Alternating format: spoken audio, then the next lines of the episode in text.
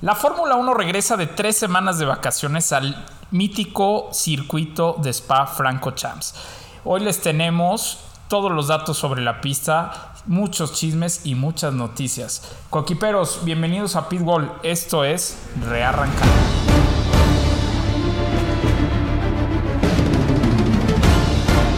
It's Friday then.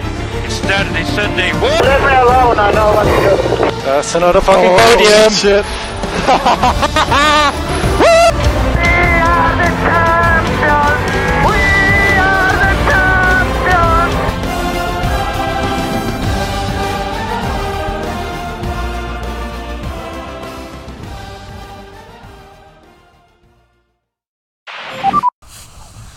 Por fin la espera se acabó. Tenemos lunes de Pitbull y Race Week. Y qué manera de regresar que con más y menos que Spa. ¿Cómo estás, Raúl? La verdad es que estoy súper contento, Regina. Eh, aunque no, nosotros no nos fuimos de vacaciones, no es lo mismo ya tener un Race Week. No es lo mismo. Fíjate que hubo muchísimo contenido de Fórmula 1. Eh, tu doble capítulo eh, estas últimas dos semanas. Y aún así, ay, dices, qué padre. Sí. Ya voy a ver otra vez qué va a pasar con todo esto, ¿no? De Con acuerdo. toda esta tensión. Antes de empezar a, a, eh, platicar eh, qué vamos a ver este capítulo, este capítulo va dedicado nada más y nada menos que a Anthony Hubert y a la CEO del Gran Premio de Spa, que lamentablemente pues hemos tenido varios fallecimientos en esta carrera, entonces queremos dedicar este programa para ustedes. Y ahora sí, platicando un poquito de lo que se va a ver este capítulo, vamos a platicar sobre esta pista que tanto te gusta a ti, Raúl, Uf. que lo sabemos, yo sé que te encanta. La amo. Eh, vamos a platicar de una posible estrategia, vamos a tener historias, datos. Eh, nos encanta que les encante esta parte que es cómo le ha ido al mexicano. ¿No? Sí. En esta carrera. Ahorita que escuchamos tanto hablar de Checo Pérez, eh, nuestro mayor público es de México, entonces les gusta mucho esto, vamos a platicar sobre esto. Eh, tenemos unos datos que a lo mejor no son de Fórmula 1, pero están súper interesantes y les van a gustar. Y claro, esta parte del chismecito del paddock. Oye, y. ¿Qué tal? Y como dicen por ahí ya muchos, oye Regina, y muchos chistes de tío. Y muchos chistes de tío, exactamente. ¿Cómo me reí con tus historias de hoy, Raúl? Eh, por favor, síganlo en Instagram, Raúl Singer TZ, eh, Singer. Eh, wow, Raúl siempre pone todos los lunes, hoy es lunes de, y la gente le manda, y me encantó. Chistes de- del tío Raúl. Efectivamente, efectivamente. Me, me hacen sentir más viejo lo que ya estoy, pero me divierto mucho con todos ustedes. Bien llegamos a Bélgica, Spa Francorchamps, eh, esta pista mítica entre peligrosa, eh, una pista 100% de Ferrari, eh, que Sí. a ti te encanta, entonces yo quiero que tú me empieces a platicar de esta pista porque es de tus circuitos favoritos, si no es que el favorito, ¿no? Yo creo que eh, yo creo que tengo tres en la vida. Eh, este yo creo que está en el en el 2, o sea, porque de Nürburgring y el Nordschleife, que es la pista grande de Sí. 21 kilómetros, es mi favorito. Sí. Pero, pero este yo creo que es el número 2. ya la conozco, ya fui, ya rodé por ahí, entonces les puedo platicar muchísimas cosas aquí. Pero te voy a decir que me gusta mucho. Eh, fue la primer pista donde un mexicano ganó una carrera de Fórmula 1, un gran premio. Órale. Entonces, bueno, eh, les voy a platicar, es eh, la pista más larga que tenemos en el campeonato. Eh, son 7 kilómetros y 4 metros exactamente la, la longitud de la pista. Vamos a tener 44 vueltas. Eh, y bueno, la velocidad máxima del circuito es de 325 kilómetros por hora.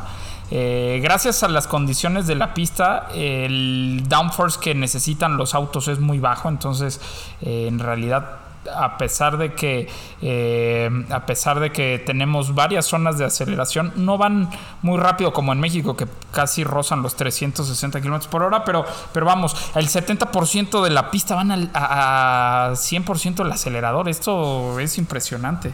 Yo creo que solamente superado por Bueno, por, por Monza Sí, Monza también, pero la verdad yo creo que también son una de las pistas al ojo humano más bonitas de ver, ¿no? Del Sin duda. trazado y de, y de en, en televisión. Eh, es una pista que tiene dos zonas de RC.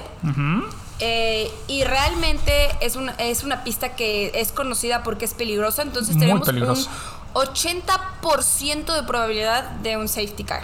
Sí, ya sea, ya- ya- aquí fíjate que en Spa, Altísima. aquí en Spa me puse esto a, digo, para sacar este dato me puse a, a ver las carreras y te voy a decir, eh, es muchas veces por lluvia, sí muchas veces por accidente. Pero eh, bueno, vamos, vamos a tener un safety car seguro. Así es que si a ustedes les gustan las apuestas, pueden apostar de que seguro vamos a tener un safety car. Oye, la, la, la, FIA, la Fórmula 1 y Pirelli eh, seleccionaron los mismos compuestos que el año pasado. Eh, es decir, vamos a tener en las rojas el C4, en las amarillas el C3 y en las blancas el compuesto C2 a una presión de 24 PSI adelante y bueno, una presión mínima de arranque eh, de 22 PSI en la parte trasera. Y ¿me pu- puedo decir quién es el más ganador? Digo, ya sé que ya dije todo. Por favor, por favor. Bueno, el que para mí es el mejor piloto de todos los tiempos hasta hoy es Michael Schumacher con seis victorias. De hecho, la primera, ya me voy a adelantar, pero la primera vez que ganó fue aquí.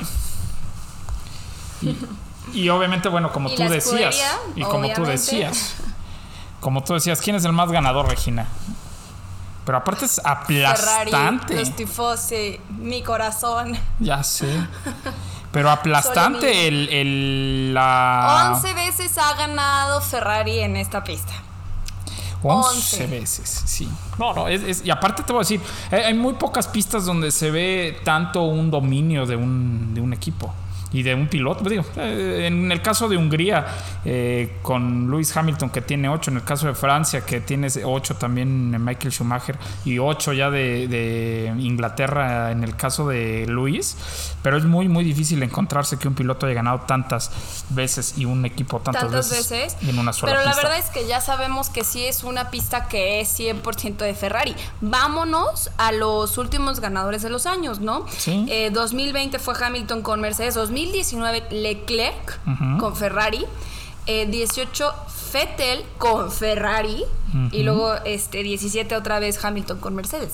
Entonces, realmente es una pista conocida de Ferrari para Ferrari y esperamos que siga así y que este fin de semana nos den una increíble carrera tanto Leclerc como Sainz. Eh, espero que sí. La verdad es que es una pista que se les da tanto al coche como a los pilotos que ellos tienen, ¿no? Eh, históricamente. La verdad es que es muy difícil ver que los Ferraris están fuera de los mejores tiempos en las prácticas o en las calificaciones. Pero está muy chistoso porque pues ya hemos hablado de que es una pista rápida en donde se acelera a fondo el 70% del tiempo, ¿no? Entonces, qué raro que hemos tenido ganadores en Ferrari, sobre todo en los últimos años, tanto 19 como 18, cuando estamos en la era híbrida de Mercedes, ¿no? Exacto. Sí, que, que bueno, justo es lo que está tratando de hacer Red Bull, ¿no? Eh, obligarlos a, a- a hacer otra adaptación, otro upgrade al coche para este año y que, y que puedan ellos, Red Bull, estoy hablando de Red Bull, quitarles el octavo campeonato de constructores consecutivo, que es una locura. Sí, es una locura. Y platicando un poquito sobre la historia de este circuito, que realmente es una historia pues muy icónica, ya hemos visto en el automovilismo en general, pues es un circuito que se construyó en 1921, pero que se construyó para motocicletas. Sí, era, era un circuito larguísimo. Era un circuito prácticamente largo de, de Nürburgring, del Nürburgring. Fíjate, les voy a platicar algo. Normalmente cuando, cuando vienes de... pasas de Bruselas, ¿no? O, va- o más bien de Bruselas vas hacia, hacia Francia, pasas por un costado del circuito porque era muy grande. Incluso sobre la carretera hay algunos letreros donde, donde te decía que pues esa era parte de la pista de, Parte de la pista. del mítico circuito de Spa, exactamente.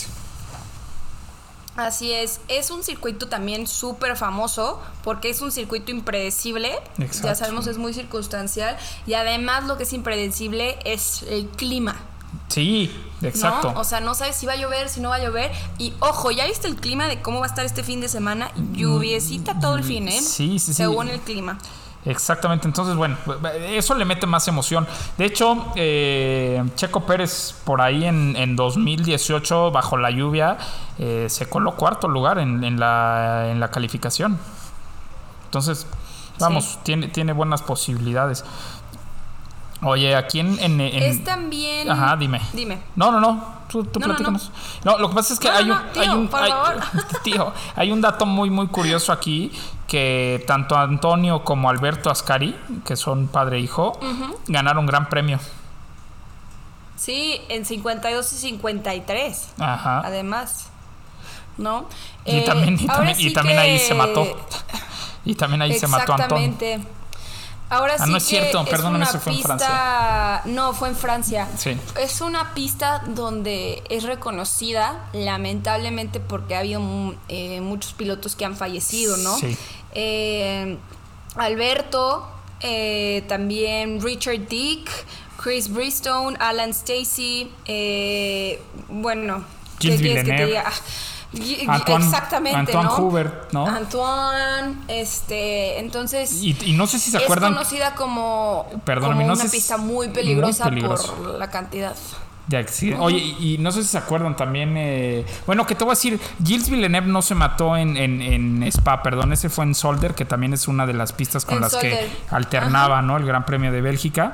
Pero eh, Sí. bueno, Antoine Hubert, ¿se acuerdan? Hace dos años. Y hubo un accidente en 2017, si no mal recuerdo. Fortísimo de Jolion Palmer saliendo de, de Rogue. Sí. Eh, No, hombre, fuertísimo. No, la verdad es que. Y, y, y qué lástima, porque sobre todo Rogue es impresionante, ¿no? O sea, Es- yo creo que es la curva más famosa. La- es, es más famosa En el mundo. Pero está increíble, ¿no? Sí. O sea, para pasar por ahí no saben qué lo padre que... que... Por eso te dije, qué padre que puedes, que pudiste haber corrido ahí y, y vivir esa increíble curvita. Y sobre con- es que sabes qué? que a lo mejor yo pasé a 20 kilómetros por hora, ¿no? Cuando estos cuates pasan a 300 y pasan ya a fondo. Antes, antes era muy difícil. Pero, o sea, del estar en. de saber que por donde vas pasando eh, han pasado pues, mis héroes, mis. Este, mis ídolos, wow, ya con eso. Claro. Y por eso vamos a platicar un poquito de qué ha pasado en esta pista, ¿no? Eh, el primer ganador ya de esta pista en la Fórmula 1, siendo parte de la Fórmula 1, fue Juan Manuel Fangio en su Alfa. Romeo.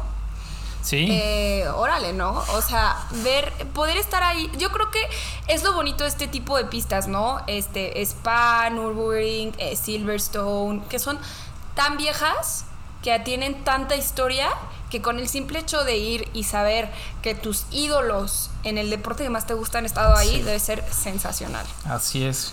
Oye, en el, pues ya como les decía, en 1970 Pedro Rodríguez, uno de los hermanos Rodríguez, ganó en un BRM, que es... Yo quiero que, que me digas, a ver si tú sabes este dato de. Pedro Rodríguez, de cuando gana. Aquí es cuando tienen el himno o no tienen el himno. No, es que fíjate, estás... Cuando no, ok. Eh, No, no, la Fórmula 1 no tenía el, el- no tenía el disco con la música del himno nacional. Del himno Entonces, ha- hace un año que entrevistamos a Rodolfo Sánchez Noya, él nos platicó porque él era amigo, aparte de ser periodista, él era amigo de, de los hermanos Rodríguez. De los hermanos Y Rodríguez. entonces él llevaba un disco de esos de acetato, de los viejos de 45. Y la canción que se tocó se llamaba Al sur de la frontera, porque no tenían el, no tenían el himno. ¿Qué, qué, qué, qué cosa, ¿no? Pero desde ahí Rodolfo Sánchez Noya siempre lo cargó, el, el disco con... Siempre cargaba con Ajá, Ya no ganó, con el himno. ya no ganó, pero siempre lo trajo. Fíjate, es una anécdota de esas de la Fórmula 1 que a mí en lo personal, cuando me la contó, cuando nos la contó, este, estaba fascinado. Que es, un, es muy Y divertido. luego Perdóname. eh, hay que tener en cuenta que eh, el circuito es Spa, pero el Gran Premio es de Bélgica, ¿no? Entonces se han alternado diferentes circuitos. Se han celebrado 67 en total, pero 55 han sido en Spa. eh, los otros han sido en Solder y en, ¿cómo se llama? Neville's Bowlers. Ajá, exactamente. Eh, fueron Eh, 10 en Solder y 2 en, en Ebels. Ajá, entonces, por ejemplo, eh, cuando mencionábamos sobre la muerte de Gilles Villeneuve, Villeneuve, eh, no fue en, En en Spa. Spa. pero sin embargo, pues sí fue en el Gran En Premio de Zolder. Bélgica, ¿no? Sí, exactamente. Entonces, es, es, es- híjole, un gran premio. Es que, exacto, de- de- la historia, eh, es que eh, justo es lo que hay que platicar. O sea, la historia del Gran Premio de Bélgica, pues sí, tiene mucho que ver Spa, pero también ha habido Solder, ¿no? Es como en el caso de, de el Gran Premio de Italia, que alguna vez se alternó eh, en- con, con alguna otra pista, no nada más en Monza, ¿no? Pero bueno. Eh, bueno, como ya les había dicho, Michael Schumacher debutó en Spa. Como dato curioso, no llegó ni a la primera curva. Sí. ¿No? Y todos decían, híjole, ¿y este, ¿y este chavo qué? No, pues este chavo fue siete veces campeón del mundo. Eh, justo. Sí, como Nikita Mazepin, ¿no? Ándale, haz de cuenta. Al- pero le fue muy bien. y- igualitos. Oye, nada más que Schumacher se tardó un año en ganar. Ganó su primer carrera en la misma pista ahí en Spa. Donde después se convertiría en prácticamente el, el mayor ganador. Dato curioso que eh, tenemos por aquí es que en el 2003, no sé si se acuerdan, el Gran Premio fue cancelado por la ley de publicidad de tabaco. Sí, me acuerdo que prohibía eh, la publicidad de, de tabaco. En, y, y, por ejemplo, estaban los, los Ferrari que traían Malboro. Sí, claro, Y lo no siguen que- trayendo ahí medio Exacto, me- súper escondido. pero Súper escondido, pero sí. Y había otra marca, no me acuerdo. eh, creo que Lotus o, alguna traía, pero bueno, se canceló ese gran premio. Tampoco en 2006 se corrió porque eh, se estaba remodelando el circuito donde está la parada del autobús. Ahí hicieron una, ahí hicieron una modificación y en 2006 no se corrió la carrera. Así es. Y luego ya estos datos que tenemos pues son datos tristes. En el 60 Alan Stacy eh, fallece tras recibir el golpe de un ave Qué mala en suerte. el rostro. Qué mala suerte. Ahora sí que estás corriendo a, en ese entonces a Oye, perdóname. 200 kilómetros por hora y te toca la bolsita del sándwich. Ajá, sí. De que No, no, no, está está está súper chistoso. Iba a decir un mal chiste, pero mejor no lo hago. Mal chiste de tío. Pero sí, qué mala suerte que vas en, en un gran premio y se te atraviesa un pájaro y te mate. Sí, no, qué locura. Eh, y como ya me hemos platicado en el 82 en Solder, eh, muere Villeneuve. Eh, Oye, y aparte- el- a ver, dime. Pero déjame nada más les doy este dato. Aparte les voy a decir, el tema de Villeneuve es que ya era la última vuelta, o sea, estaba intentando hacer una vuelta más rápida. Y entonces un coche que ya no iba en vueltas, o sea, que ya iba este eh, en vuelta de enfriamiento, se le atraviesa y choca. ¿Qué- o sea, también ahí. No, Sí. no, no. Pero bueno, perdóname. Es, no, no, no, para nada. Eh, otro dato que también se me hace muy interesante es que han corrido 21 belgas en la Fórmula 1 y ninguno ha ganado el Gran Premio en Bélgica. Pues, Ni tan belgas. Ni tan belgas. Qué mal chiste. Perdónenme, por favor. Perdón. No es cierto, sí estuvo bueno, sí estuvo bueno. Discúlpenme, por favor. Normalmente no soy tan pelado. Ay, déjenme respirar, déjenme respirar. eh, ay, le hubiéramos puesto así el, al nombre del capítulo, Raúl. No. no. Una de las mejores remontadas que hemos visto en este circuito es eh, a Michael Schumacher que arranca en decimosexto y logra ganar la carrera. Yo creo, Raúl, que ahora no hay más que decir que No. pues es Michael Schumacher, ¿no? El Kaiser, es correcto. El Kaiser. Oye, ya que platicamos sobre la historia, estos datos, que, cómo es la carrera, eh, quiero que tú me platiques, Raúl, cuáles son las posibles estrategias que podemos ver este fin de semana. Claro, mira, fíjate, ya habíamos eh, visto con Pirelli eh, que las llantas que vamos a usar en este Gran Premio son exactamente las mismas que usamos o que usaron en el año pasado, usamos como si yo fuera piloto. Bueno, y han, hecho un estudio y con las rojas, que son las, las suaves, puedes dar un máximo de 18 vueltas. Con las medias que son las amarillas puedes dar un máximo de 26 vueltas. Digo, esto teniendo un buen desempeño en la llanta todavía. Y con las blancas que son las duras hasta 28. Yo hasta esas, si eres Checo Pérez, le puedes dar unas 35, yo creo, ¿no? Eh, pero, mira, les vamos a decir las cuatro estrategias más rápidas para este domingo. La estrategia número uno y la más rápida sería dar 18 vueltas con las rojas y 26 con las medias, ¿no? Con esto acabas la carrera. La segunda estrategia más rápida sería dar 16 vueltas con las suaves y después 28 vueltas con las llantas duras. Aquí en la tercera, que es la más difícil, porque son dos paradas, es 14 vueltas con suaves, 16 con medias y otras 14 con suaves. Y la cuarta, que es la más lenta, pero es a dos paradas, sería dar 20 vueltas con las llantas medias, que la mayoría de los pilotos creo que va a empezar, o los primeros 10 por lo menos. Eh, habrá unos 3, 4 coches que arranquen con, con las medias. Y después dar 24 vueltas con las, con las blancas. Esas serían. las- Esta estrategia me gustaría llamarle la Checo Pérez, ¿no? Porque Sí, es de, sí, de mantener tus neumáticos. Fíjate que un coequipero, Jerónimo Fernández, me Ajá. mandó en la mañana, ¿ya viste el pronóstico de clima para el Gran Premio de Bélgica? Tenemos, según el pronóstico, grandes lluvias eh, jueves, viernes, sábado y domingo. Entonces, estas estrategias van a cambiar siempre y cuando, eh, es dependiendo el clima. ¿No? Entonces va, va a ser ahí una cosa muy entretenida de poder ver. Gracias, Jero, por aquí y a todos por siempre mandarme el pronóstico y, y todo que se pone Todo, muy todo bueno. lo que nos mandan, la verdad es que es una chulada compartir esto con ustedes. Claro, oye, nos ayudan a hacer cada capítulo, ¿no? Sí, sí, sí.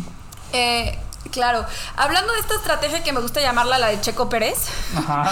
eh, ¿por qué no platicamos cómo le ha ido al mexicano eh, en Bélgica, no? ¿Realmente su carrera o no es su carrera? Yo creo que no es de las mejores, eh, pero pues bueno. Pero ha tenido A ver, un gran avance. ¿eh? Ha tenido un gran avance. En, en su Ha año- tenido un gran avance y esperemos que tenga este año con Red Bull. Fíjate que en su año de debut, en 2011, eh, Checo Pérez con un, con un Sauber no hizo tan mal trabajo. La verdad es que calificó noveno, aunque Kamui Kobayashi, que era su coequipero, eh, logró, logró calificar, no es cierto, perdón, en 2011, eh, perdóname, Checo Pérez califica noveno, se retira por un tema de suspensión. Por un problema, sí. Sí, se retira por un tema de suspensión, pero vamos, no hizo mal trabajo, ¿no? Eh, ya en 2012, aquí es donde, donde iba a hablar de Kamui Kobayashi, que por cierto ganó las 24 horas de Le Mans este, este fin de semana. De Le Mans. Ah. Sí. Bueno, fíjate, en 2012 ya la segunda carrera que tiene Checo Pérez, igual con un Sauber ahí en, en Spa, Checo Pérez califica quinto, pero Kamui Kobayashi logra calificar segundo, que era la posición más alta de calificación para un Sauber en la historia. Pero Wow. Checo Pérez... Y luego, ¿qué pasó con Checo? Todo se derrumbó. Pues también Todo se derrumbó. eh, chocó y entonces eh, se va afuera. Eh, Adiós, carrerita. Adiós carrera. En 2013, en una carrera un tanto problemática para, para algunos pilotos, Checo Pérez califica en treceavo lugar y llega en onceavo lugar en un McLaren. Pero bueno. Ay, esa época de McLaren. Sí, Oye, para todos los eh, nuevos en la Fórmula 1, pues McLaren es una de las escuderías icónicas de la Fórmula 1, ¿no? Eh, y entonces cuando La llega Checo Pérez a McLaren, fue, claro, pero fue como Checo Pérez va a competir con los grandes, ¿no? Aunque veníamos ya de ver un McLaren ya en decaída, eh, era impresionante ver a Checo Pérez en ese McLaren gris. Sí. Eh, y- híjole, qué mal le fue a McLaren ese año. Porque esos sí. años, ¿no? Ahí todo empezó de decaída y ahorita va de subida. Oye, ¿por qué no nos platicas qué pasó en 2014? Que también estuvo divertido. Sí, pues 2014 eh, califica en el decimotercero, en el 13, Ajá. y termina en la carrera en octavo. Sí, le, le fue mejor. Entonces, Le fue un poquito mejor. Y ya, ya ahorita iremos hablando de esta mejora. Porque en 2015, Checo Pérez prácticamente todo el fin de semana estuvo eh, entre los más rápidos, fíjate. En las prácticas libres 3, Checo Pérez estuvo en quinto lugar. Pero también en la calificación estuvo en quinto lugar. Y en la carrera también estuvo en quinto En- lugar. estuvo en quinto lugar. Y, y Ay, bueno, muy, muy constante, ¿no? hasta ese momento había sido la mejor posición de parrilla de Checo Pérez esa temporada, que De no le había ido tan bien. ¿Y por qué no Después, el eh, 16? Sí, en el 16 también califica bien, la verdad, en el sexto lugar y termina carrera en quinto. Pero realmente fue un muy buen fin de semana. O sea, en la práctica 1 y en la práctica 2 lo tuvimos en cuarto y quinto. Califica sexto y termina en quinto. Entonces, está- estar ahí ya en los primeros 10 lugares, pues es muy bueno. Sí. En 2017 ya ni nos digan. Había hecho una muy buena calificación eh, en octavo lugar porque habían tenido problemas con el coche. Y no sé si se acuerdan, mis queridos coquiperos, de una batalla que tuvo con Esteban Ocon. Que ahí fue el, el odio de Ocon de Sí. muchos de los mexicanos. Que chocan y entonces Checo llegó 17, aunque en realidad tuvo que abandonar, ¿no? Pero qué, qué pelea de ese día. Se veía interesante y al final pues el, el- el más dañado fue Checo Pérez y tuvo que abandonar. En 2018 le fue muy bien, ¿no, Regina? Sí, 2018 eh, también califica cuarto, muy buena En- eh, clasificación lluvia, y termina eh, quinto. Como que este quinto le gusta, ¿no? Sí. Es como buen lugar. Pero ahora, si lo tenemos en quinto eh, ya con eh, Racing Point, etcétera, creo que esperamos este fin de semana algo muy bueno para él, ¿no? Sí. Sí, fíjate que en 2019, con el peor Racing Point que tuvieron, en- o sea, el peor Racing Point o Force India de esta época fue el de 2019. Aún así, Checo logra calificarlo noveno y en la carrera llega sexto. Y es más, en la práctica libre 2 fue, quinto, fue el quinto más rápido. Entonces, eso habla bien de Checo, eso habla que le gusta la pista y que le, le acomoda. En 2020, pues no Totalmente. tuvo tanta suerte. En 2020 califica octavo y termina en décimo. Ahora, yo siempre lo he dicho, eh, yo creo que ya quedar arriba de los primeros 10 es buena posición. Sí. Aunque con un Y creo que a- a- ahora, con este Red Bull, tiene que quedar en, arriba del 5. Sí. Sí. Es lo que espero para él esta carrera, que ya hemos eh, venido de carreras donde no le ha ido muy bien. Llámale suerte, llámale eh, lo que tú quieras, pero pues no, Yo, yo le pongo podio. no ha entregado ¿eh? lo que esperó. Yo le pongo Yo- podio. es- hijo, ¿qué? Ah, ¿Y yo qué? ¿Qué? Yo le pongo podio. Ok, Yo le pongo ok, podio. me gusta. Eh, no sé si primero, segundo, tercero, pero sí un podio. Eh, va a estar muy buena la batalla entre Max y Hamilton esta carrera. Se van a dar hasta besos. No, se van a dar con todo. y siento que ahí el que pueda ser eh, más inteligente de los pilotos del resto, el que pueda ser más inteligente y alejarse un poco de esos dos, puede llegar ahí tercero muy, muy cómodamente. ¿Muy qué, perdón? Cómodamente. Ah, yo sí, pero sin embargo veo fuerte esta carrera a Verstappen, Sí. obviamente a Hamilton eh, y a Leclerc. Sí, fíjate que es, es, es Yo la creo carrera. que Leclerc es quien puede tener podio. También, más que Checo Pérez. Uy, aquí sí. Bueno, o sea, es tu opinión, aunque aquí. Ay, nos sí- encanta llevarnos la contraria. Sí, aunque aquí sí.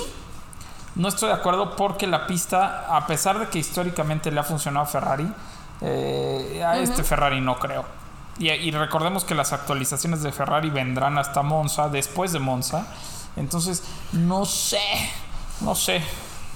Pero bueno, Ay, yo sí lo veo posible porque es una pista que le gusta a Leclerc, es una pista que Sí. ya ganó Leclerc. Ya ganó. Eh, lo hemos visto fuerte esta temporada, más a él que a su coche. sí, la sí, verdad. De acuerdo. Entonces creo que hay buena posibilidad ahí de que se peleen ese podio Checo Pérez y Leclerc. Y pues Y para. no dudaría ni poquito que se meta por clasificación Norris. Sí, puede ser. Aunque te voy a decir una cosa, ¿eh? La verdad es que para, para- yo a Max lo veo ganando. Que, aunque ahorita iremos con nuestros pronósticos, pero pues prácticamente la carrera de, de casa de, de Max. Recordemos que Max, aunque corre bajo la bandera holandesa, eh, nació en Hasselt, en, en Bélgica, ¿no? Entonces también por ahí lo quieren mucho. De hecho, año tras año hemos visto una, una tribuna totalmente naranja. Y la vamos a ver este año también. Sí, Dos carreras más. dos carreras más. es la de este fin de semana No. en la que sigue, en los Países Bajos. Y vamos a ver carreras de Red Bull como la de aquí de México. No, o sea, eh, históricamente yo he visto más personas que se visten de Ferrari y de Mercedes. Pero este año vamos a ver el autódromo atascado de Red Bull. De Red Bull, claro. Claro, claro. Eh, ahora vamos a platicar, Raúl, de estos temas que a lo mejor no es Fórmula 1, pero están en el mundo y se vivieron eh, esta- este tiempo que no tuvimos Fórmula 1, ¿no? Yo creo que lo Y primero es hablar semana. sobre las 20... Sí, la verdad, qué buen fin de semana. Eh, las 24 horas de Le Mans eh, las gana Kobayashi, que ya Ajá. hablamos que fue ahí este coequipero de Checo, José María López y Mike Conway en el Toyota Gazoo Racing 7. Híjole, sobre las 24 horas de Le Mans es de Toyota, ¿no? En los Sí. últimos años realmente Han ha ganado. eh, han hecho gran trabajo los dos equipos de Toyota, la verdad. Eh, y ahora, Kobayashi eh, se le da, se le da la resistencia, es piloto ya desde hace muchos años de Toyota, es, eh, es la, la tercera vez que gana las 24, ganó 19, 20, 21, creo que es la tercera vez si, Sí. si n- no me equivoco. Entonces, es una carrera que ha sido los últimos años de Toyota. Y, y la verdad es, es bien padre, ¿no? Ver a, a pilotos que han corrido Fórmula 1 y que están en resistencia y que les va muy bien en resistencia. Sí, y oye, ¿qué tal, qué tal tu Magic Alonso que dio ahí una vuelta de exhibición? Es la primera vez Ajá. Que se usa, eh, que se corre un Fórmula 1 en las En esa 24 pista. horas de Le Mans. En, en el circuito de la, de la Charté es la primera vez que un Fórmula 1 Sí. gira por ahí. Eh, bueno, gran, gran carrera a mí me gustó. Decepcionante, tristísimo lo que le pasa a Robert Kubica, que en la última vuelta iban, ellos iban a ganar.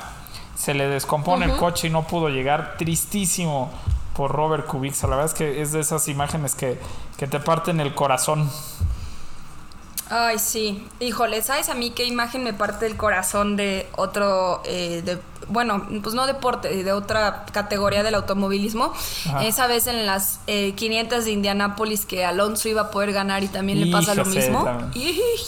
Esos motores. Esas son de las cosas que, que duelen. Y ahora sí que México también está de fiesta por Esta Pato Howard, que llegó, sí, sí, sí, llega segundo en las 500 eh, de Bonmarito de la Indy y lo posiciona, ya había sido líder esta temporada de, de Indy, pero lo vuelve a posicionar como líder del campeonato a 10 puntos arriba de Alex Palou. Y realmente estamos a tres fechas para que se termine la temporada de Indy. Y hay gran posibilidad de que Pato pueda hacer historia siendo el primer mexicano en ganar la Indy, ¿no? Entonces, estamos viendo historia, está buenísima la temporada de Indy. Está buenísima. O sea, quieren ver otro deporte además de la Fórmula 1, les recomiendo ver por lo menos este final de la Indy, que se está poniendo on fire. Y gran, gran trabajo de Pato Howard, es, es un pilotazo. Eh, digo, a, a pesar de que a muchos no les gusta de que es un, son óvalos la- en la Indy, que la verdad es que es muy difícil correr. A mí me gusta ahí, mucho, ¿eh? Es muy difícil. A No, mí me gusta mucho la Indy, la verdad. Eh, también a mí, yo- de hecho, este, bueno, yo veía mucha, mucha Indy cuando era niño, cuando estaba Adrián Fernández, a muchos no les tocó ya. Pero es muy difícil. Fíjate que una vez platicando eh, con, con un piloto de IndyCar, Freddy Van Buren, eh, él, me, él me platicaba, "Pues es que no manches Raúl, o sea, tú dices, esta curva la voy a tomar duro a 370 kilómetros por 360 kilómetros por hora y luego la próxima vez la pasas a 370 y te das cuenta que la puedes volver a pasar Sí. más rápido, ¿no? El tema ahí es que Es tengas que tengas los pantalones para en las curvas apretarle, porque obviamente entre más rápido vas, más downforce, es decir, más presión hacia el piso ejerce el aire sobre el coche. Entonces puedes ir rapidísimo. y a mí me platicaba, yo le decía, es que no manches, ¿cómo puedes ir tan rápido y que no te hagas en los pantalones? Yo, yo fíjate que disfruto mucho la Indy, más que el hecho que sea un óvalo. Eh, es muchísima velocidad, son muchísimos coches, eh, están pegados la mayoría de Sí. todo el tiempo. Con cualquier choque cambia la circunstancia de todo. Y se- y choca uno y se van a pits. 13. Es una locura, es una, y se van 13 y todos entran a pits. Y, o sea, realmente es una categoría súper divertida Ajá. y que seguramente yo les puedo recomendar que si quieren ver algo además de Fórmula 1, que sean coches, les recomiendo ver la Indy, porque es muy divertida. Y, y de deporte motor también pues les recomiendo mucho ver la MotoGP, ¿no? Que también se está poniendo bien buena. La GT también está buena. Oye, eh, solamente para para para mencionarlo, porque no lo hemos mencionado y se nos había ido. eh, es, eh, Albon gana, estaban Albon, Ah, Alex Albon Albon, perdóname. Alex Sí, Albon Al- gana Al- la sí. carrera de DTM De DTM. Ujú. y, y la verdad es que Su también primera digo, victoria. Exactamente, también no hablamos mucho de él, pero pero vamos, hizo una gran carrera, se la lleva. Yo creo que no hemos hablado mucho de este, Y ganó en mi en de mis- Albon. En Nürburgring ganó. En Nürburgring con Alfa Tauri. Eh, yo creo que no hemos hablado mucho de Albon a raíz de toda esta circunstancia del año pasado y el cambio de pilotos por Checo Pérez, pero Albon es muy bueno. Sí. Realmente eh, como corredor en, en diferentes categorías y además está súper metido con Red Bull. Aunque haya salido de, eh, del equipo de Fórmula 1, que ahora sí es como la máxima categoría del deporte motor, eh, sigue súper metido, está con Alfa Tauri en esta eh, en DTM, tiene su primera victoria, entonces pues muchas felicidades para el tailandés. Eh, da gusto también verlo contento, eh, verlo como concentrado en eso, porque no sé qué opinas tú, pero obviamente se vio la decepción de él las últimas carreras de Fórmula 1 de la temporada pasada y ya veías la carita de que hasta él sabía lo que iba a pasar. Y, y se veía carita ya de, Sí, de oye, triste, ¿no? había unos Entonces había lo, unos lo veo yo ahorita y digo, órale, pues está muy bien. Había unos memes. Había unos memes buenísimos de Checo, ya sabes, enojado porque le había pegado botas. Y luego así de Albon decía, ¿es tu primer día? Is it your first time? Eh, sí, y ahora, eh, ya que platicamos de esto que no es Fórmula 1, pero pues la verdad es algo que estamos viviendo y además tenemos a mexicano, pues Pato, que se, te- se tiene que hablar Es de esto, ¿no? Eh, y de las 24 horas de Le Mans, que bueno, pues es parte de la triple corona, de las tres carreras más importantes. Eh, vámonos a esta parte que tanto les gusta a todos los coequiperos. ¡Vámonos!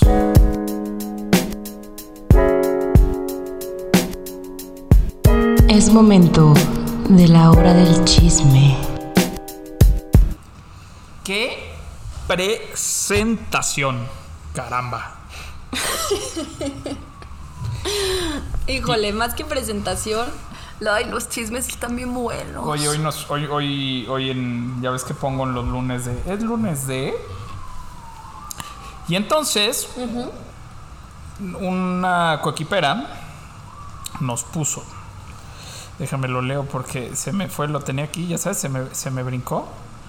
Es lunes de escuchar a Raúl Sola y Regina Chapoy en los chismecitos. Oye, quiero platicarte que este fin de semana estuve ahí en tus tierras, en México, y estaban platicando del podcast, ¿no? Unos señores.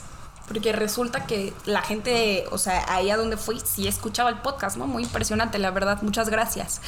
Y, y- y estaban platicando que lo que les gustaba muchísimo de Pitbull era las secciones que teníamos y que les encantaba el segmento del chismecito. Hemos hecho algo muy bueno y además dijeron, es, es como ellos dos tomándose un cafecito, chismeando de todo lo que está pasando, más de datos técnicos y etcétera. Entonces, pues gracias a todos los nos escuchan. cafecito es cerveza. Si supieran que tenemos una michelada, no es broma. Eh, eh, entonces, gracias porque les ha gustado Sí, mucho esta muchísimas sección. gracias. Y porque los chismecitos que hoy tenemos están buenísimos. Y el rojo vivo. Bueno, pues vamos a empezar. Eh, fíjate, eh, como diría Pedro Sola, fíjate, Pati. No, eh, ya dijimos, ¿no? Que el Gran Premio de Australia, eh, bueno, ya tiene mucho tiempo cancelado, pero se habían estado rumorando de muchísimas pistas, ¿no? Que tomarían este el- Su lugar. Su lugar. Bueno, pues resulta que ya la Fórmula 1 está hablando muy, muy seriamente con dos grandes premios. Uno es Qatar, que sería una pista nueva en la Fórmula 1. Sin embargo, como ya sabemos, en esa isla eh, petrolera, pues bueno, lo que sobra es dinero, recursos y tienen un autódromo que califica para grado 1. Entonces, bueno, Qatar es un duro, duro contendiente. Y el otro es Oye, y nuestro déjame amigo. adivinar el segundo, A ¿no? ver, a ver, a ver, Seguramente es Bahrein. Sí. Porque Bahrein. porque Bahrein dice yo, yo, lo que quieran. Sí, no, no, no. O sea, Bahrein es el la jonjolí de todos los moles, diría el tío Raúl. En todos lados anda Bahrein. Y bueno, no sería el mismo circuito que corrimos en la primera fecha de este año. Podría ser eh, el Outer Circuit como se corrió en Sakir el año pasado, donde Checo Pérez ganó. Y hay otros dos layouts. Pero esto, eh, quiero decirles, queridos coequiperos, que ya está muy, muy, muy avanzado con estos dos autódromos. Y Así es. Y este chismecito que les traemos, ay, a mí me encanta porque yo sí lo quiero. Eh, eh, po- por lo mismo de diferentes cancelaciones, la cancelación de Japón, eh, sobre todo, pues está hablando de que va, quién lo va a sustituir y ha sonado mucho que había la posibilidad de que existieran dos gran premios en Austin. Eh, ya era muy probable eso, sin embargo, la semana pasada, y como si, si ya escucharon el capítulo pasado, se habló de que ya no era tan probable un segundo premio en, Austin, porque los casos, eh, sobre todo en Texas, habían incrementado mucho porque la gente no se quiere vacunar eh, de COVID. Entonces, está sonando el chisme de que puede ser ese segundo premio en Indianápolis. Ahora, yo he platicado de esto y me han dicho, pero ¿cómo Indianápolis? Pues no son las 500, es óvalo. No. Eh, eh, Indianápolis eh, tiene diferentes trazados y uno de esos trazados se podría utilizar para la carrera de Y Fórmula que ya 1. se ha corrido varias veces en Fórmula 1. De, de Y hecho, que ya se ha corrido varias veces. de hecho una carrera eh, muy especial y muy, muy hablada porque, muy polémica porque eh, solamente arrancaron seis vehículos en esa carrera. ¿Se acuerdan? Por las llantas. Entonces, Sí. entonces, este, bueno, eh, Michelin, eh, perdón, Indianapolis está ahí. Sí, ya estaba yo diciendo marcas de las llantas. Pues ya, ya si dijimos Eh, el nombre que nos paguen, ¿no? No, no es cierto. Que saquen aquí una lanita Sí. de patrocinador. Y el que sigue está entonces fuerte. realmente pues está esa esta opción y el que sigue pues como está muy fuerte por favor dilo. Híjole. Estamos viendo un bueno a ver dilo primero. Bueno, lo que pasa es que hay eh, muchas, muchas, muchas fuentes que dicen que Toto Wolf y Lance Stroll y Lawrence Stroll están siendo investigados eh, por manejo de información privilegiada. Este Ja, sí- Spygate 2021 pues seguro. Seguro. sí no Eh, esto es porque, bueno, pues obviamente dicen, ¿no? O se dice que Toto Wolf tenía información privilegiada ya, ya que Mercedes había comprado algunas acciones de Aston Martin, ¿no? Entonces, Claro. bueno, pues a partir de eso, tanto Toto como Lawrence Stroll compran acciones de, de esa marca. Y la verdad es que ah, no, no quiero hablar mal, pero pues bueno, los investigarán. Pero, pues a ver, Toto Wolf trabaja en Mercedes, ¿no? Que es una empresa de Daimler. no solamente trabaja en Mercedes Es dueño. dueño. Sí, pero o del sea equipo. siento que mucha gente no lo sabe pero ah ok del equipo ajá pero además Toto Wolf está muy bien posicionado en Alemania en Mercedes-Benz y en otras múltiples empresas millonarias Sí. que no dudarían ni poquito que sacara cierta información privilegiada y que a lo mejor no los vemos en el pado como grandes cuates, pero Toto Wolf, eh, Lawrence Stroll y Fettel traen ahí entre manos no solamente acciones, traen muchas cosas. Sí, lo que pasa es que, mira, te voy a decir, a ver, Toto Wolf trabaja en Mercedes, que es una empresa de Daimler. Eh, Daimler tiene otra empresa que es eh, filial de Mercedes que se llama AMG, que es la marca deportiva de Mercedes-Benz. Y entonces AMG tenía un CEO que se llama Tobias Moers. Eh, Tobias Moers sale de AMG y se va como CEO de Aston Martin.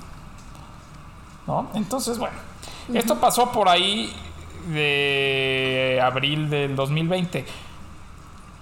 Eh, Perdón, por ahí de enero. En enero del 2020, Stroll compra el 17% de las acciones de Aston Martin por 251 millones de dólares. Justo en una bajada de la en una bajada de la acción de Aston Martin. Después, en abril del mismo año, Wolf pues solamente compró como el 1% de las acciones porque pues no tiene la lana que tiene Lance Stroll, Lawrence Stroll. Stroll. ¿No? Pero bueno, entonces, gracias a eso, a estas cosas que han pasado, pues eh, la Oficina Fiscal Europea, está, la autoridad financiera alemana eh, abrió el caso, ¿no? La investigación y después hay una autoridad eh, europea, financieramente hablando, que está en el Reino Unido, que también ya pidió papeles y pidió información para la revisión. Entonces está que arde. que arde. Ahora, también vemos mucho eh, este tipo de investigaciones todos los años, ¿no? Sí, sí, sí. A diferentes sea, eh, directores, eh, ingenieros, de todos los equipos, ¿no? Hemos visto, pues, cosas más fuertes como ese Spygate, eh, ese gran chisme que esa- tuvimos. esa- pero historia hay que contarla en un capítulo porque está buenísima. Esa historia deberíamos, con- este, claro, en 2000, 2007 fue, ¿no? Eh, deberíamos platicarla. Eh, otro chismecito es que ahora sí se viene el anuncio de Russell. Tan, tan, tan, tan, a Mercedes. Sí, yo creo que ya es. ¿Y un- botas? No, pues. ¿Y botas? Y botas con Dora. Todavía. ¿O esto- estamos hablando del mismo botas? No, eh, no, la verdad es que botas, pues digo, ya, ya nos enteraremos si se va con Williams o se va con Alfa Romeo. Pero Alfa. ya, pero ya el, el- el rumor del anuncio este fin de semana de Russell es inminente. eh, Ya está, No, ya ajá. está. Ya, ya, o sea, ya. Yo, me Está, urge. pero con todo. Me urge que Me anuncien urge. a mi segundo pollo, porque ya, ya me dijeron, oye, decídete quién es más tu pollo, si Norris o Russell. No, pues mi pollo, mi pollo es Norris, va a ser campeón del mundo, pero pues tengo que tener pollitos. Ah, claro. Yo creo que. Yo creo que Norris es tu gallina. y, y- y Russell es tu pollo. Sí, sí, sí. sí. Eh, y ahora, ya que platicamos de estos chismes, este último chisme, yo no sé tú, pero yo creo que es el mejor. El mejor de todos, chicos. El mejor de todos. Pues, coequiperos, les platicamos que Pit Wall, junto con Mercedes-Benz Star House, vamos a llevar a cabo nuestra primera fiesta exclusiva y VIP en la Fórmula 1. ¡Wow! Así es. ¡Wow, wow, wow! Lo único que les Oye, podemos decir. De verdad que. Sí. Perdóname, Ok. pero no, no, no, tú di por primero. No, tú di primero, por favor. Ya, no, por favor, tú primero. Bueno, lo único que les podemos decir es que va a ser una súper, súper fiesta. Eh, vamos a tener a muchos invitados, pero ya les A haremos, ya les haremos eh, saber cuál va a ser la dinámica, porque vamos a regalar muy pocos boletos, porque va a haber superestrellas en esa fiesta. Entonces va, va a haber muy pocos es. lugares, pero vamos a regalar algunas entradas para, para ustedes, coquipers. Yo lo que quería decir, Raúl, es que qué bonito es. Que suena. Que qué bonito es eh, poder tener este proyecto contigo. Haberlo empezado eh, de manera diferente desde el año pasado, pero ya centrarlo este año en, en Pit Wall. Y que esto nos haya llevado a trabajar con marcas eh, como Mercedes-Benz Star House. De verdad, muchísimas gracias Sí, a a Moni, Moni. de Mercedes-Benz. Porque que ella nos ha abierto y nos ha dado oportunidades para hacer esta clase de eventos como nuestro primer torneo de cards, como diferentes giveaways, como entrevistas, etcétera. Pero poder cumplir el sueño de tener nuestra propia fiesta en la Fórmula 1, No, no, pues es un sueño hecho realidad, ¿no? O sea, sabemos que es de fin de semana, son eventos y eventos y eventos, y poder tener y hostear nuestro propio evento en colaboración con Mercedes-Benz Star House, pues es realmente un sueño hecho realidad y que lo hemos hecho gracias a estos, yo creo que ya somos 25 mil coequiperos. Eh, Ya andamos que, por que ahí, ¿eh? escuchamos y que sí, que y que y que estamos aquí pues hablando de lo que más nos gusta, entonces yo de verdad quiero agradecerles a cada uno de ustedes. Como siempre lo he dicho, pues a lo mejor me cuesta un poquito poder contestar todas sus dudas y todos sus mensajes, pero los leo todos siempre. Eh, me encanta que me manden el pronóstico del clima. Regina, deberías meter esto. Ve esta noticia, ve este chisme. Este programa, Raúl, no sé tú, pero también lo hacen ellos. Claro, por supuesto, claro. O sea, información que ustedes nos mandan, nosotros la metemos Y- en el programa, y- les damos su claro. crédito. Y, y de verdad estoy muy, muy, muy emocionada que junto con Mercedes-Benz Star House podemos por primera vez hostear nuestro primer evento en la Fórmula 1. Oye, aparte, aparte, sí, claro. Yo, yo la verdad es que agradecerle a Moni, ¿no? Que es nuestra, nuestra ángel de la guarda ahí. Oye, pero también hay que agradecerle Nuestra a- los coequiperos porque eh, últimamente o sea, hemos tenido unas semanas impresionantes. Eh, gracias a TikToks que haces tú.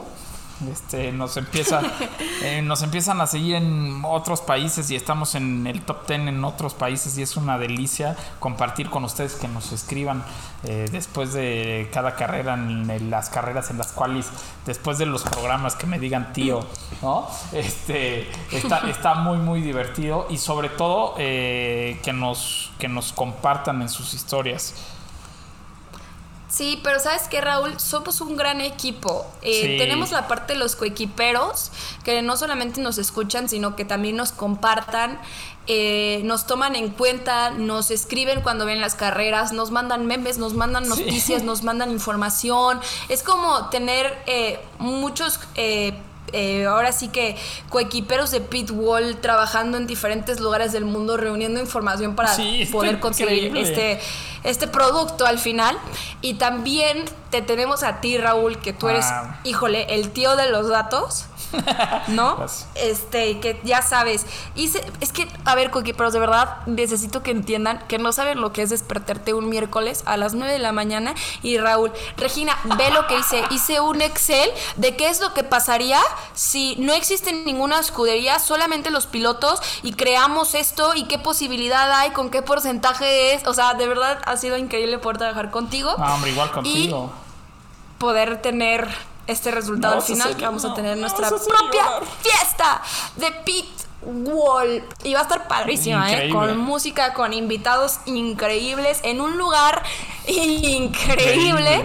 y nada más y nada menos que en la Fórmula 1. Entonces, de verdad, muchas gracias a todos por escucharnos y ya con esto también, Raúl, pues nos despedimos en este capítulo tan sentimental al final. Sí, me hiciste llorar. Muchas Eh. gracias, Cojipera. Ay, Mi socia y amiga. Pero de verdad, claro, de verdad, eh, de, de verdad también.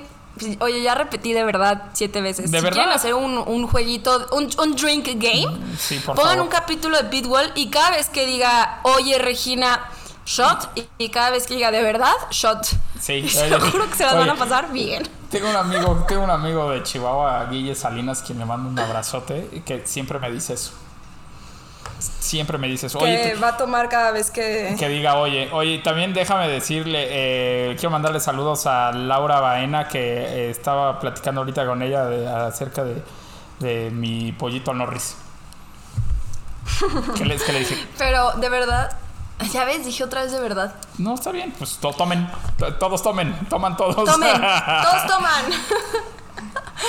Eh, vámonos, no sin antes decirles que por favor nos sigan en nuestras redes sociales. Tenemos Instagram, pitwall-mx, eh, YouTube, pitwall-mx TV. Síganos escuchando en su plataforma preferida: Spotify, eh, Apple Music, Deezer, Google Podcast, Amazon Podcast. Estamos por todos lados y también nos pueden seguir en nuestras redes sociales personales. Que sin duda yo les recomiendo que sigan a Raúl, sobre todo los lunes, porque qué buenas respuestas se avienta y qué buenos chistes. ¿Dónde te podemos podemos seguir, Raúl? Eh, en todos lados me pueden seguir como arroba Raúl En todos lados. T-Z-I-N-G-E-R. Así, hasta mi correo es Raúl Singer. Y muchas Singer, gracias por acompañarnos, coequiperos. Es de verdad un honor y un placer Muchas gracias. hacer esto para ustedes. ¿Y tú, Ustedes Regina? saben que yo soy Regina Cuesta, me pueden seguir en mis redes sociales, Twitter, Instagram como Regina Cuo, Cuo y subo uno que otro videito ahí en TikTok como Regina F1.